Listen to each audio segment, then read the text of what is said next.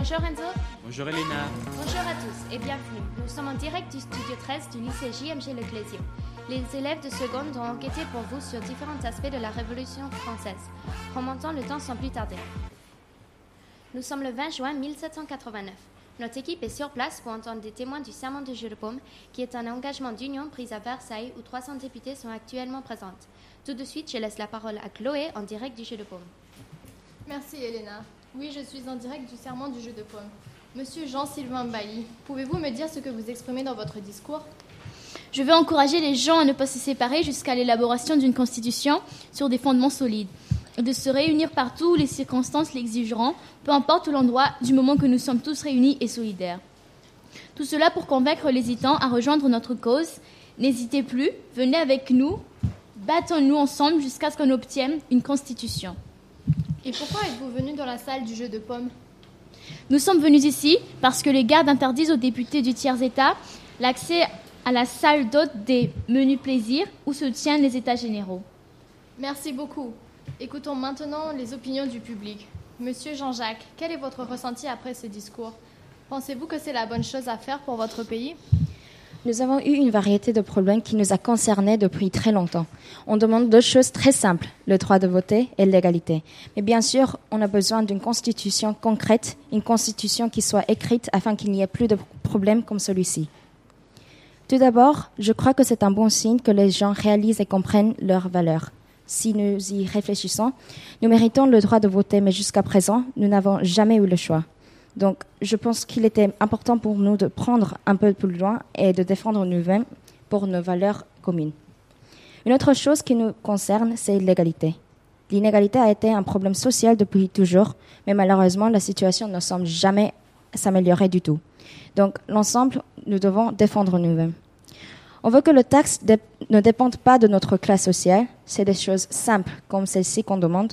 Ce sont les droits que nous voulons et que nous méritons. Je suis persuadée que cette condition qu'on demande va causer une grande dispute entre le roi et nous, les gens qui luttent pour des droits communs.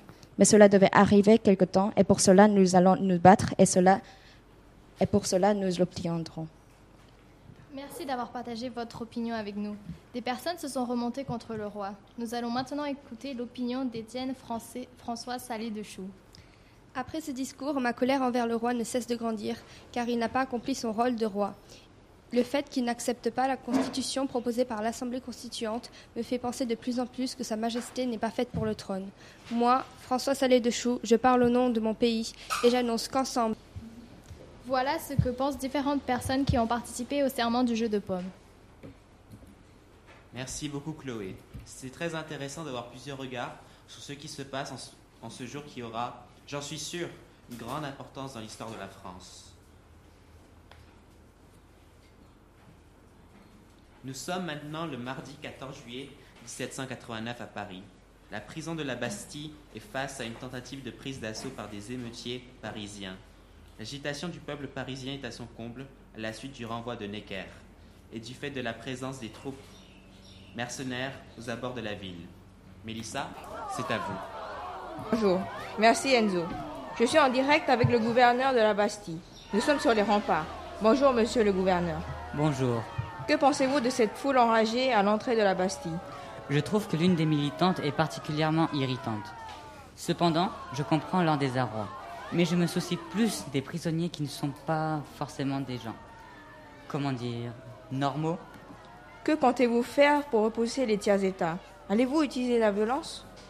Je ne voudrais pas en venir aux mesures extrêmes. Nous sommes actuellement en négociation pour amener à la raison les citoyens et qu'ils cessent cette émeute. Que comptez-vous faire si jamais ils pénètrent dans la Bastille? Malheureusement, nous serons obligés d'utiliser les armes. J'espère que cela ne sera pas nécessaire. Je ne sais pas si vous avez entendu ce bruit, mais c'est en effet le bruit d'une hache cognant les murs de la tour. Les militants sont de plus en plus susceptibles et peuvent entrer à tout moment. L'atmosphère est très tendue. Les paysans exigent et attendent impatiemment que le gouverneur abaisse le pont menant à la tour. Les mouvements deviennent de plus en plus turbulents en train un assaut sur la Bastille. Sur place, les gens crient et sont irritables. Parmi eux, je vois la demoiselle qui a jeté la hache et qui crie à bas le gouverneur. Je vais tout de suite interroger cette femme. Depuis combien de temps militez-vous ici? Qui es-tu? Je suis une journaliste en direct à la radio. Hein? Je suis venue pour interviewer un des militants. Pourquoi toi me parler alors? Parce que vous êtes parmi ceux qui sont les plus dévoués, selon moi. Parce que vous avez jeté une hache, peut-être? Et alors? Avez-vous compris ce que j'ai dit? Dis quoi? Bref, pourquoi êtes-vous ici? Pour voir la reine Ah bon? Non, non, pour être la reine. Avec une fourchette. Je n'avais pas de cuillère. Ah, qu'allez-vous faire si vous parvenez à entrer Je vais chercher la reine. Pourquoi voulez-vous voir la reine Car c'est à cause d'elle que je suis là. Savez-vous que la reine n'est pas là Elle est là, je l'ai vouée. Où la voyez-vous C'est elle là-haut. Où Mais c'est elle sur la tour tout en haut. Ah, mais ce n'est pas la reine. Bah si, c'est elle, la reine. Je suis pas aveugle. Moi, je t'aime pas, hein. Je suis navrée, mais ce n'est pas la reine, mais le gouverneur. Mais non, elle a des cheveux longs, alors c'est la reine. Toi, t'es aveugle. Le pont s'ouvre, je vois la foule qui entre, j'entends des coups de fusil. Je dois, je dois rendre l'antenne, la situation est trop dangereuse. L'actualité continue et c'est sans contexte l'exécution du roi qui fait les grandes têtes. Nos deux envoyés spéciales, Madame Gabriella Henderson et Madame Juliane Delattre, sont allés rencontrer en exclusivité Louis Capet dans sa prison juste avant son exécution. Elles ont également interviewé deux témoins, le valet du roi Cléry et Sainte-Terre, l'homme qui a montré la tête tranchée du roi à toute la France. Ces deux témoins vont nous faire le récit de la dernière soirée et journée du roi. Merci Elena. Un flash exclusif. Aujourd'hui, aujourd'hui seulement, la seule et unique interview de notre ancien roi Louis Capet en attente de son exécution. Nous sommes dans les cachots de la tour du Temple, l'enceinte même où les futurs fantômes français de ce monde résident. Nous voilà rendus devant la porte de la cellule de Louis XVI, ancien et dernier souverain de notre nation. Nous attendons avec impatience le passage du condamné, mais pour retenir votre soif de réponse, je me trouve en compagnie d'un témoin clé du déroulement de cet événement, M. Cléry, son plus proche valet et confident. Bonjour, je me prénomme Jean-Baptiste Cléry, fidèle valet de Louis XVI. J'ai été témoin de l'arrestation de mon très cher roi Louis XVI. Je dis très cher, mais son arrestation m'a quand même satisfaite. Je le respecte humblement, mais de mon point de vue objectif, je suis d'accord avec la nation. Il nous a trahis de la pire façon qui soit pour un roi. Mais par amitié avec la famille royale, je suis contraint d'avouer que la façon dont la nation s'y est prise pour le condamner a été brutale, à tel point que nous avons oublié que cette famille était la descendance même de notre monarchie. Comme vous le savez tous, le 10 août 1792 a été la dernière journée de Louis XVI en tant que roi de notre nation. En effet, ce jour a été celui de la prise des Tuileries et l'abolition de la monarchie en France. Nous sommes alors partis nous réfugier à l'Assemblée nationale. Mais le 13 août 1792, la famille royale et moi-même sommes arrêtés et emprisonnés à la Maison du Temple. Puis, nous avons été transférés le 29 septembre 1792, ici même à la Tour du Temple. Je suis avec lui depuis le début dans ses cachots, et je peux vous dire que le froid glacial qui hante ses murs la nuit lui donne un avant-goût de la mort qui l'attend et qui est prévue dans quelques heures. Je vous le dis honnêtement, notre roi.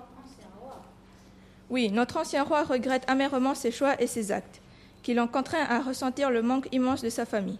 Je vous laisse. Je dois aller faire mes adieux à mon ami. Je vous remercie, Monsieur Cléry, de votre temps afin de nous raconter cet épisode de l'histoire de France. Maintenant, je passe l'antenne à ma collègue. Merci, Gabriela. Bonjour à tous. Je suis en train d'attendre le passage de Louis XVI pour recueillir sa dernière intervention dans les médias. J'entends le son des clés tournant dans la serrure et sa calèche qui arrive devant l'entrée des cachots. Il sort la tête baissée en chuchotant des mots. Je pense que c'est une prière.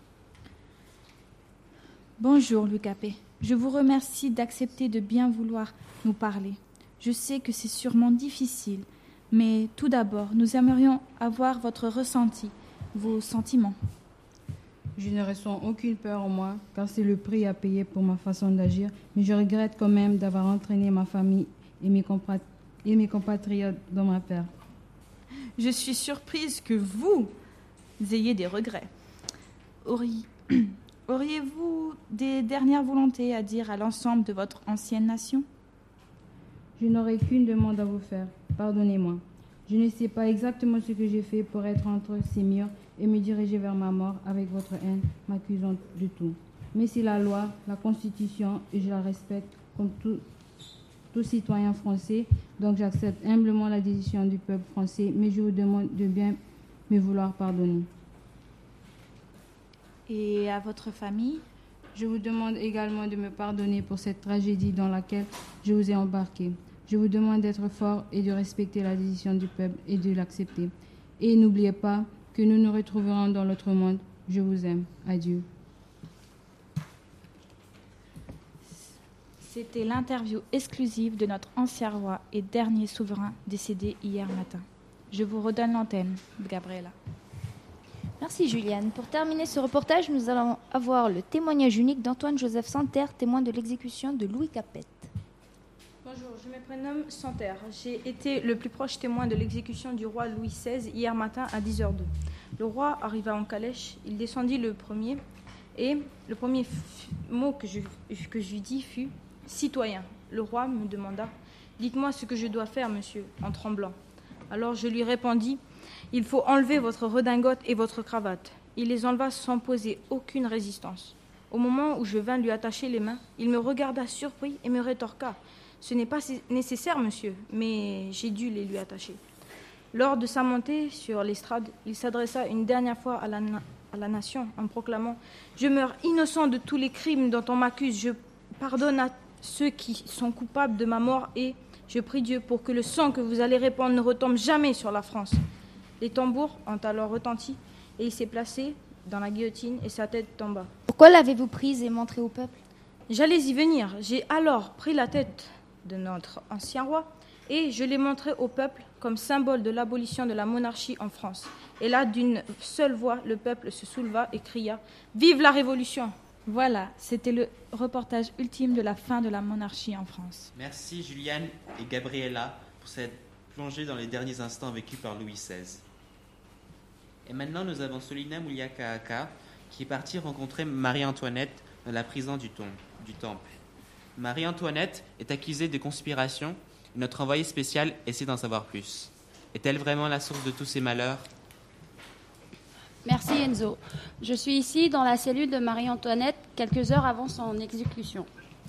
Pourquoi avez-vous dépensé des finances de la France pour vos plaisirs et vos intrigues? Je comprends avoir dépensé une grande somme d'argent. Néanmoins, je n'étais pas au courant que le peuple se battait contre les coups fatals de la famille. Je comprends bien que vous ne m'aimiez pas. Je réagirais sans doute de la même manière si j'étais à votre place. J'ai passé mes soirées à me distraire au jeu et à faire du bien aux nobles de mon entourage, à satisfaire leurs caprices et à m'évader de la souffrance de ne pas être mère. C'est à ce jour que je me rends compte que j'ai donné toute mon attention à ceux qui le méritaient le moins. Mais c'est en effet un peu trop tard. Le peuple français pense que c'est vous qui avez appris à Louis XVI comment tromper notre peuple. Êtes-vous d'accord avec ces propos? Mon mari était une personne très indécise et très influençable. Je pense que vous l'avez compris. Malgré cela, je ne, lui, ai rien demandé. Je ne suis pas le genre de personne égoïste et sans pitié que le peuple pense.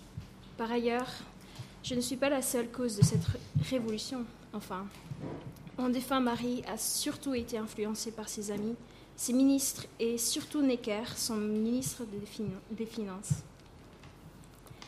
Mais cela ne vous, ne vous importe pas, n'est-ce pas? Peu importe, peu importe ce que je dis, le peuple ne me croira pas. Le peuple français pense qu'un de vos complots aurait pu déclencher une guerre en notre nation et l'Autriche. Ah, l'Autriche. Je ne vais pas vous cacher que j'ai en effet demandé de l'aide. N'est-ce pas normal de faire appel à notre famille lorsque tout va pour le, pour le mal dans notre maison? Et surtout quand tout va pour le mal dans le royaume de son propre mari J'ai fait appel à mes cousins autrichiens car, à ce moment-là, je craignais la mort. Ce n'est plus le cas maintenant. Pensez-vous que vous êtes la cause de la Révolution française? Que voulez-vous que je vous réponde? Que oui Que je suis la seule et l'unique responsable de tous ces morts, de toute cette révolte et de tous ces massacres? Pensez ce dont, vous, Pensez ce dont il vous semble juste. Écoutez le peuple, subvenez à leurs besoins et donnez-leur ce dont je n'ai jamais été capable d'offrir. Tout ce, Tout ce dont je sais, c'est qu'ils sont la cause de mes souffrances. À cause d'eux, j'ai perdu, j'ai perdu ce dont à cause d'eux, j'ai perdu ce dont j'avais le plus cher, les enfants. Avez-vous quelque chose à rajouter? Je reconnais avoir été lâche et indifférente face au peuple qui a tant souffert. Je n'ai plus d'influence sur celui-ci, mais si j'avais une dernière chose à leur dire, ce serait Vous m'avez appris à apprendre de ces erreurs, à faire face à la vie seule.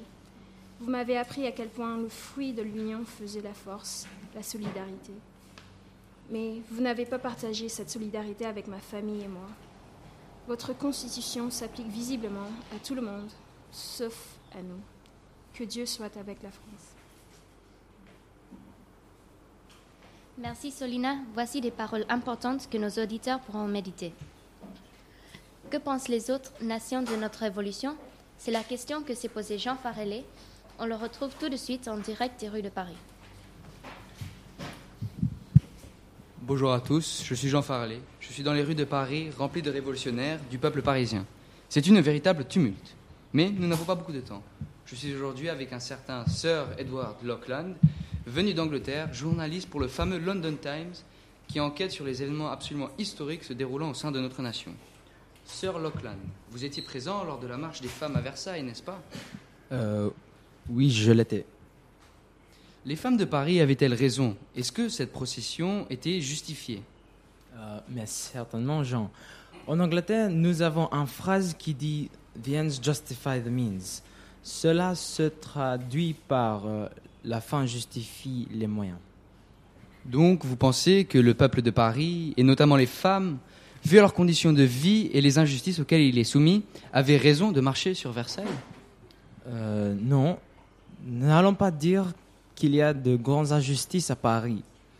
Le roi, euh, il est de droit divin et il est tout à fait normal qu'il ait davantage de privilèges par rapport à son population. Il est le protecteur du royaume, le père de le peuple. Il doit vivre dans une certaine luxe pour compenser l'énorme poids, des re- responsabilités sur ses épaules. Sir Lockland, vous venez de dire que la marche des femmes fut justifiée. Ensuite, vous nous dites qu'il n'y a pas d'inégalité au sein de Paris. Soyez plus cohérent dans votre critique, je vous prie. Euh, une population peut tout à fait demander justice auprès du roi et un roi doit l'écouter. Nous sommes d'accord sur ce point Évidemment. Mais en, mais en aucun cas, un roi doit se soumettre ou se prosterner face à son peuple. Pour maintenir l'équilibre au sein d'une nation, une autorité possédée par une forte et ferme figure permet une, une paix au sein des frontières. Mais quand cette forte figure se courbe aux volontés d'un peuple anarchique, eh bien, vous voyez ce qui se passe dans les rues de la capitale depuis peu longtemps. Bien, voilà qui est très intéressant. Merci beaucoup, Sir Lockland, pour cet entretien. Je vous souhaite bon retour en Angleterre. Merci à vous, Monsieur Farley. J'espère que votre nation choisira le bon chemin à prendre pour un prospéreux avenir. À nouveau, me voici dans les rues de Paris. La foule, cependant, s'est dispersée et le niveau sonore a considérablement baissé. À présent, je suis avec un autre compatriote anglais, Dr. Wilson Rutsworth. Pardonnez mon accent, mon ami. Les sonorités de l'anglais sont difficiles à reproduire pour un frog. Ah, mais jeune, euh, vous avez une maîtrise assez flagrante euh, de la langue, à ce que je vois. Oh, n'allons pas jusque-là. Sinon, docteur, depuis quand êtes-vous à Paris? Je suis arrivé le neuvième jeu, euh, journée de mois de juin. Cela fait donc quelques mois que vous êtes dans la capitale Oui.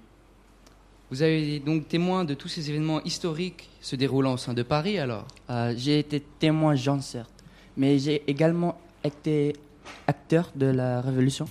Je fus euh, présent lors de la prise de la Bastille.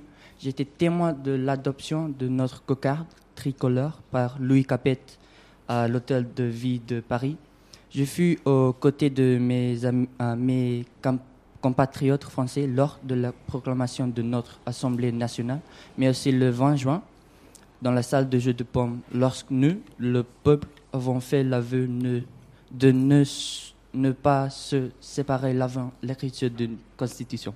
Eh bien, mon docteur, vous avez fait autant pour notre nation et pour notre liberté que les plus patriotes d'entre nous.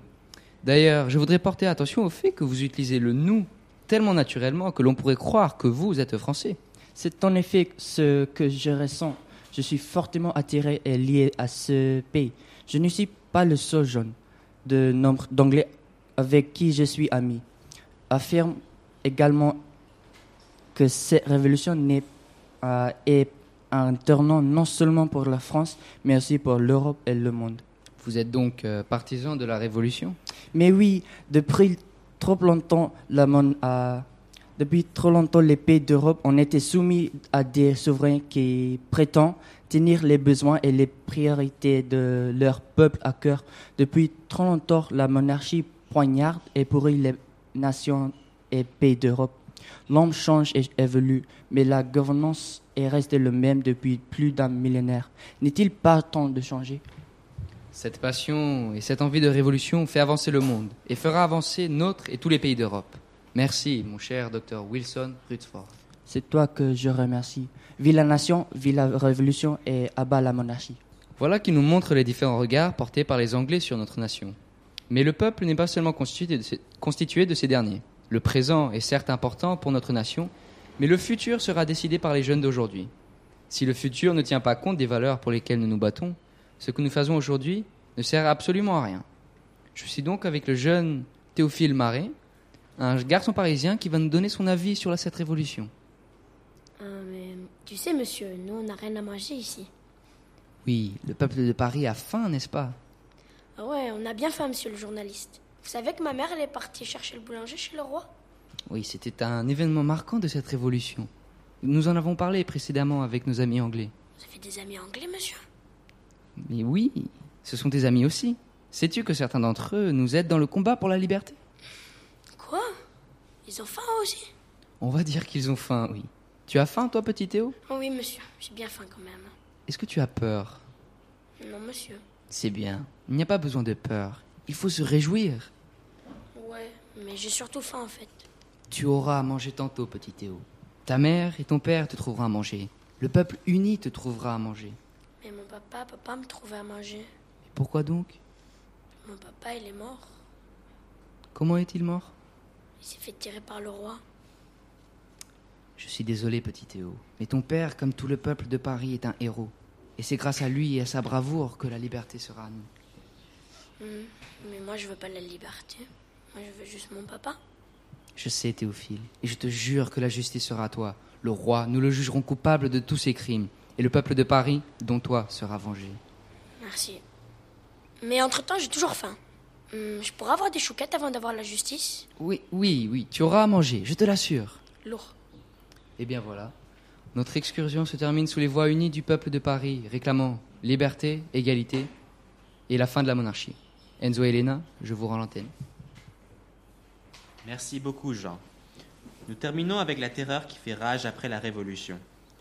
Les exécutions à la guillotine ont augmenté. Notre équipe sur place réalise actuellement l'interview de Robespierre. De plus, nous avons également l'opportunité de recevoir Guillotin, inventeur de la guillotine. Enfin, nous verrons une enquête exclusive sur le métier de bourreau. Merci Enzo et Elena, nous sommes en effet en compagnie de Robespierre. Bonjour monsieur. Bonjour. Vous étiez par le passé défenseur de l'abolition de la peine de mort. Comment pouvez-vous donc expliquer votre utilisation actuellement abusive de ce procédé? Comme vous le savez, cette révolution est le fruit de plusieurs sacrifices. Nombre de personnes ont perdu la vie pour défendre leur liberté. Puisque nos pays voisins veulent reprendre ce que nous avons durement acquis, nous ne pouvons nous permettre d'avoir, à l'intérieur même de notre pays, des personnes qui ne partagent pas nos idéaux, car nous avons besoin d'une armée soudée, prête à défendre notre liberté. Il est donc de notre devoir de supprimer toutes ces personnes qui sont un danger pour la révolution. Donc vous, vous guillotinez des gens pour le bien du pays. Exactement. Je ne fais que servir mon pays. Comment pensez-vous que les gens considèrent vos actions?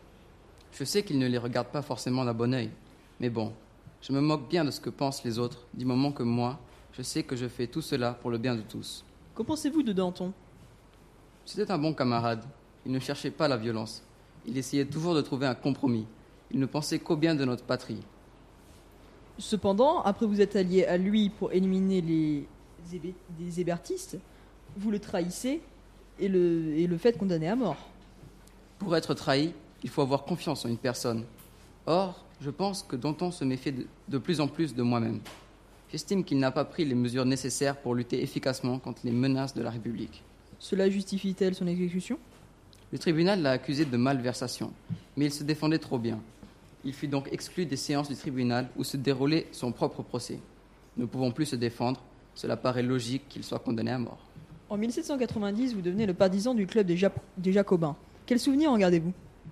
C'est à ce moment que la plupart des députés commencèrent à s'opposer à moi et que les gens m'appellent l'incorruptible. L'incorruptible Oui, parce que j'ai une volonté de faire et je suis peu sensible aux pressions des autres. Je vous remercie pour cette interview, Robespierre. Je suis, je suis avec Joseph Ignace Guillotin, inter- inventeur de la guillotine, pour une interview exclusive en ce moment de crise du 20 janvier 1793. Guillotin, votre machine est, vous le savez, sans doute très bien, très prisée de vos contemporains et fort admirée par tous les humanistes dans ce monde, monsieur Guillotin. Merci, et sachez que c'est à ces fins philanthropiques que je l'ai conçu. Et bien sûr, je m'excuse de l'utilisation abusive qui en est fait, que je condamne bien évidemment. Je vous prie de m'appeler docteur. Excusez-moi de cette erreur, docteur. Cela ne se reproduira plus. Je dois d'abord vous demander d'où vous tenez l'idée d'une si ingénieuse invention. Eh bien, je dois avouer que j'en suis très fier, même si je n'aurais pas voulu lui donner le nom de guillotine. L'idée m'en est venue en admirant un beau jambon. Un jambon, que vous dites? Et oui, je cherchais un moyen de le trancher de manière verticale et régulière, semblable à la coupure d'un couteau à saigner. Il m'est donc venu l'idée d'un tranchoir constitué d'une lame courbée que le roi me conseilla de faire triangulaire, perché, su- perché sur deux mâts et attaché par une corde sur une poulie, en- de sorte qu'en lâchant la corde, la lame lestée tombe et qu'elle tranche ce qui se trouve en bas. Étant médecin, je peux vous assurer que la grande veuve tranche la moelle épinière et qu'on ne ressent ainsi aucune douleur car cela entraîne une perte de connaissance instantanée. Vous voulez dire que votre invention vient également de notre roi? J'étais loin de me douter qu'une telle machine est en réalité la conception de deux esprits si brillants. Vous ne cesserez de me surprendre, monsieur Guillotin. Ainsi, le fruit de votre imagination aurait un but philanthropique. Parfaitement, mais c'est docteur, s'il vous plaît. Cette machine a eu pour seul et unique but l'égalité dans la mort. Avant elle, les nobles étaient exécutés à l'épée. Voilà, chez les membres du tiers état étaient écartelés ou autre forme d'exécution moins agréable. D'où mon invention qui rend la mort et l'exécution plus agréable et prompte, avec l'avantage de soigner les maux de tête par la même occasion, voyez-vous. Mais, monsieur Guillotin, certaines critiques ont été émises quant à la rapidité de l'exécution qui ne permet pas d'apprécier le spectacle à sa juste valeur. Comment réagissez-vous à cela?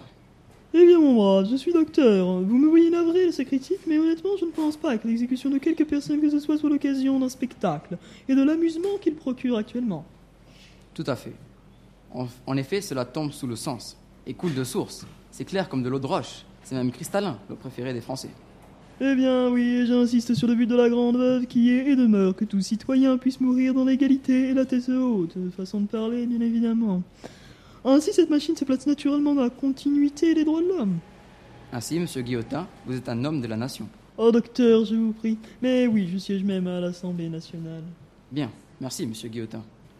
Et voilà pour l'interview de Guillotin par notre envoyé spécial et finissons avec l'interview exclusive d'un bourreau par l'ONICEF. Tu aimes travailler seul en extérieur, tu aimes la mécanique et les avancées technologiques, tu as le sens du contact, tu apprécies les belles décorations, tu veux travailler pour une grande cause au service de l'État et tu n'apprécies pas beaucoup le monde. Le métier de bourreau est fait pour toi. Quand j'étais petit, j'étais dans une ferme et mon père me laissait couper la tête des poulets pour le repas.